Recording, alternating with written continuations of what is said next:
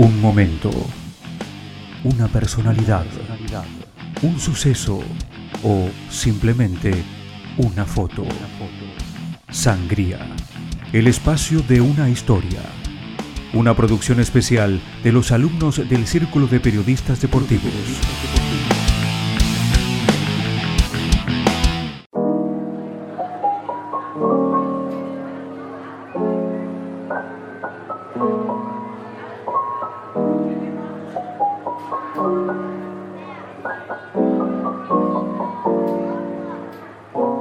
Nombre es Estefano del Bianco y hoy hablaremos del pádel, un deporte bastante nuevo y que no tiene mucha longevidad en nuestro país, pero sí que va adquiriendo cada vez más popularidad.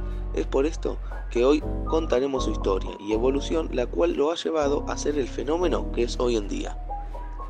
El pádel nació en 1962 en México, pero llegó a Argentina en 1969, de la mano de Julio Mendituy, Roberto Rivera, Lino Mostucci, Willy Gainza Paz, Ignacio Viale del Carril y Nelly Arrieta, quienes conocieron el deporte vacacionando en la costa de Marbella quedaron tan enamorados de él que decidieron traerlo a suelo argentino. Durante sus primeros años, el deporte no se expandió. En 1982, 13 años después de su llegada, tan solo había 12 canchas en todo el país. Sin embargo, el pádel no se estancó y en 1983 tuvo su primer boom, cuando una serie de partidos amistosos disputados en el balneario Sorba de Punta del Este Uruguay se convirtieron en su principal atracción, producto de las grandes figuras que participaban, entre las que se encontraba el mismísimo Bobby Gatiker, jugador con más títulos en la historia. Así el deporte empezó a crecer mucho, en Argentina. Muestra de esto es que en julio de 1987 se creó la Asociación Platense de Pádel, la cual fue la primera entidad institucional relacionada con el pádel formalmente constituida en el mundo, y que en 1988 se dio el paso definitivo en el país, cuando se fundó la Asociación de Pádel Argentina, de la cual Alberto Villaverde fue el primer presidente. Gracias a todo esto, en 1991, el pádel era considerado el segundo deporte más jugado en Argentina, tras el fútbol. Y sí, acá comenzó la década dorada del pádel argentino, cuando tuvimos grandes enfrentamientos que dejaron partidos gloriosos para el deporte. Es así que en 1993 se jugó el denominado Partido de la Historia, un enfrentamiento entre Alejandro Laizagues y Javier Maquirrián versus Bobby Gatiker y Alejandro el Mago Sanz, encuentro que batió el récord de 4.000 personas presentes en un partido de pádel.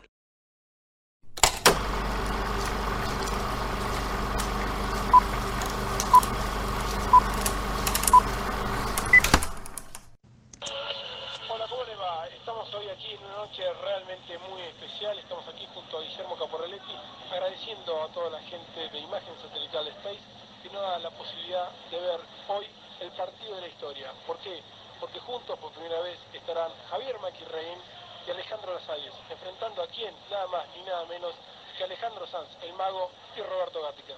Como dice Luis, es una noche de fiesta, una noche de fiesta para todo el pádel de Argentina. Ustedes van a tener la oportunidad de ver un partido histórico, realmente los cuatro mejores jugadores de la Argentina en estos momentos y van a poder ver por primera vez también a Alejandro Lasaigues jugando con Javier Maquirrein. Esto es un hecho inédito para, para el pádel de Argentina.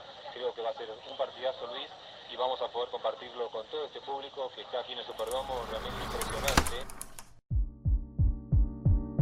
Pero así como el pádel creció a nivel local, también se expandió por el mundo, siendo el 12 de julio de 1991 una de las fechas más importantes, ya que en Madrid, España, se reunieron dirigentes de las asociaciones de pádel de Argentina, España y Uruguay para celebrar el acto constitutivo de la Federación Internacional de Pádel, el cual daría lugar a la creación de los tan conocidos mundiales. Pero para conocer esa historia los dejo con Agustín Núñez. El primer campeonato del mundo se dio en el año 1992 en Madrid, con la fase final en la Exposición Universal de Sevilla. En dicho mundial participaron ocho países, Argentina, España, Francia, Inglaterra, Italia, México, Paraguay y Uruguay, siendo Argentina el campeón del mundo tanto en masculino como en femenino, venciendo en ambas ocasiones a los locales. La particularidad de esta primera edición fue que para la final se utilizó la llamada cancha Crystal Palace, la primera cancha de cristal en el mundo, la cual había sido creada en 1989 en la Argentina. El segundo campeonato del mundo se disputó en 1994 en la ciudad de Mendoza, Argentina. La primera de las tres Copas del Mundo realizadas en nuestro país, las otras dos fueron en Mar del Plata en 1998 y Buenos Aires 2004, siendo local quien confirmó su poderío tras quedarse nuevamente con ambos campeonatos. En total se disputaron 14 ediciones del Mundial masculino, con 10 triunfos argentinos y 4 españoles, mientras que en el femenino se oficializaron 15 ediciones, dominando la Luis Celeste con 8 triunfos, mientras que la de España la sigue de cerca con 7. Vos pensás que cuando en Argentina el pádel fue, empezó a caer, eh, esos jugadores los que hablábamos, la primera camada, por ejemplo, Seba Nerone, Gaby Reca, Juan Martín Díaz, fueron todos los, primeros que se vinieron para acá hicieron posible que acá el pádel empezara a crecer. Acá se jugaba el pádel, pero a nivel profesional no era una cosa de locos. Eh, y, España hizo, hizo, el, hizo el resto, yo creo. Al final fue el inicio en Argentina y España hizo el resto. Agarró el testigo y, lo, lo, hizo crecer. ¿Cuál fue la diferencia para mí o lo que vemos nosotros acá? Que fue un crecimiento permanentemente eh, eh, hacia arriba. En Argentina, lo que decimos, estuvo cuatro o cinco años a full, después bajó y hace un año y medio, dos años después de la pandemia, explotó de nuevo. Eh, en España fue siempre creciendo, siempre fue hacia arriba, ha llegado al punto de hoy que es una locura, ¿no? Pero nunca estuvo ese, ese, esa, esa caída que hubo en Argentina eh, en los 90. Eh, por eso te digo, yo creo que, claro, que España ayudó, que hizo un esfuerzo enorme y, y, creo que dio con la tecla para que el pádel creciera a nivel mundial.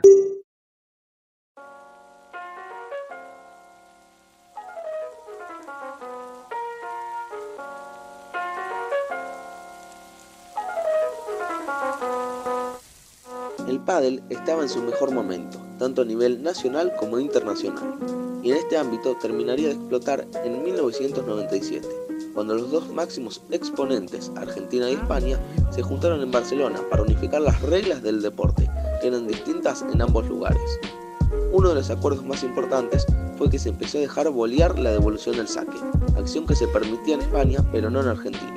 También se establecieron bien los campos de juego, ya que decidieron eliminar unos picos que usaban los españoles entre las uniones de los alambrados, los cuales pasaron a ser de 3 metros en todo el perímetro de la cancha. Gracias a esto, el pádel no paró de crecer internacionalmente, sobre todo en España, pero en Argentina se estancó a principios del 2000. El deporte perdió popularidad y no fue hasta el año 2013 que pudo volver a su éxito, pero para esta historia los dejo con mi compañero Luciano Ortali. Para el año 2013 se dio un hecho que irrumpió de gran manera en el mundo del pádel. Para inicios de la pasada década, la FIP, es decir, la Federación Internacional de Pádel, comenzó con sus movimientos y maniobras en búsqueda del crecimiento del deporte. Los avances, en cuanto a lo planeado, permitieron el acuerdo entre el grupo de organizadores de torneos profesionales de pádel, la Asociación de Jugadores Profesionales de Pádel y la Asociación Femenina Española de Pádel, Gracias a esta unión nació el World Padel Tour, quien pasó el reconocimiento de sus circuitos y pruebas, la categorización de las mismas, la integración de todos los torneos en el calendario oficial de la FIP e incluso la consiguiente asignación de puntos para el ranking oficial individual. Con respecto a la escena nacional, acá en Argentina la llegada del World Padel Tour significó dejar atrás aquel estancamiento que hubo en la década del 2000 e incluso actualmente en Buenos Aires, más precisamente a mediados del mes de noviembre, forma parte del calendario oficial de este circuito profesional. El crecimiento del World Padel Tour ha sido tal que en el vigente año 2022 se expandió una totalidad de 13 países en la temporada más completa de su historia. Esto ha provocado que el pádel tenga cada vez más espacio en la audiencia televisiva, por lo tanto, ha tenido y se proyecta una gran repercusión internacional. Esta misma repercusión de gran magnitud ya que hay mucho debate sobre si el pádel debería ser deporte olímpico. me acuerdo el primer año que vine, 2003, eh, creo fue 2003 o 2004, nosotros veníamos a jugar el circuito de la Federación Española, que en ese momento era el circuito profesional que había en España. Lo, organizaba la federación eh, y, era lo mejor, había ponerle 12 torneos al año. Después del circuito de la federación empezó para el Pro Tour, que fue el, el, siguiente salto, que bueno, ahí ya, como todo, como todo, ¿no? Que va evolucionando y va mejorando, y va mejorando la calidad, va mejorando los torneos, la cantidad de torneos, la organización.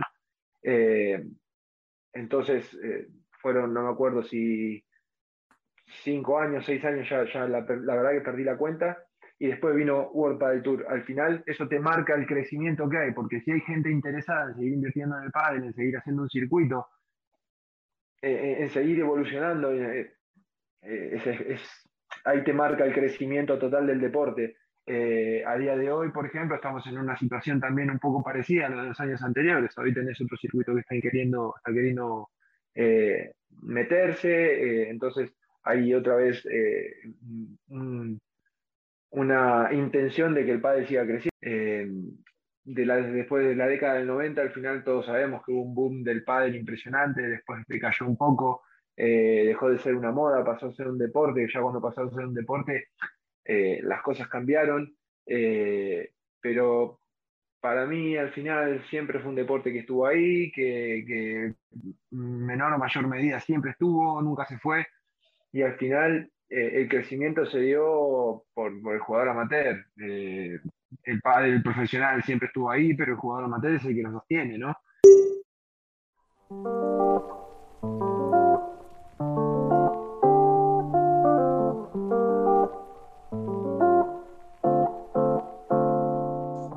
El pádel, un deporte que en muy pocos años ha crecido muchísimo, teniendo etapas gloriosas y otras no muy buenas, pero que actualmente en Argentina, uno de los países pioneros, tiene una gran popularidad Muestra de esto es que según Lisandro Borges, presidente de la Asociación Argentina de Padel, existen más de 2 millones de personas que juegan en Argentina, distribuidos en 2.600 clubes que suman más de 4.900 canchas. Hasta aquí llegó el podcast en el día de hoy. Quiero agradecerle a Agustín Núñez y Luciano Ortali por su participación, a Valentín Vaca por su entrevista a Agustín Gómez y Lingo y a Francisco Marando por su gran trabajo en edición.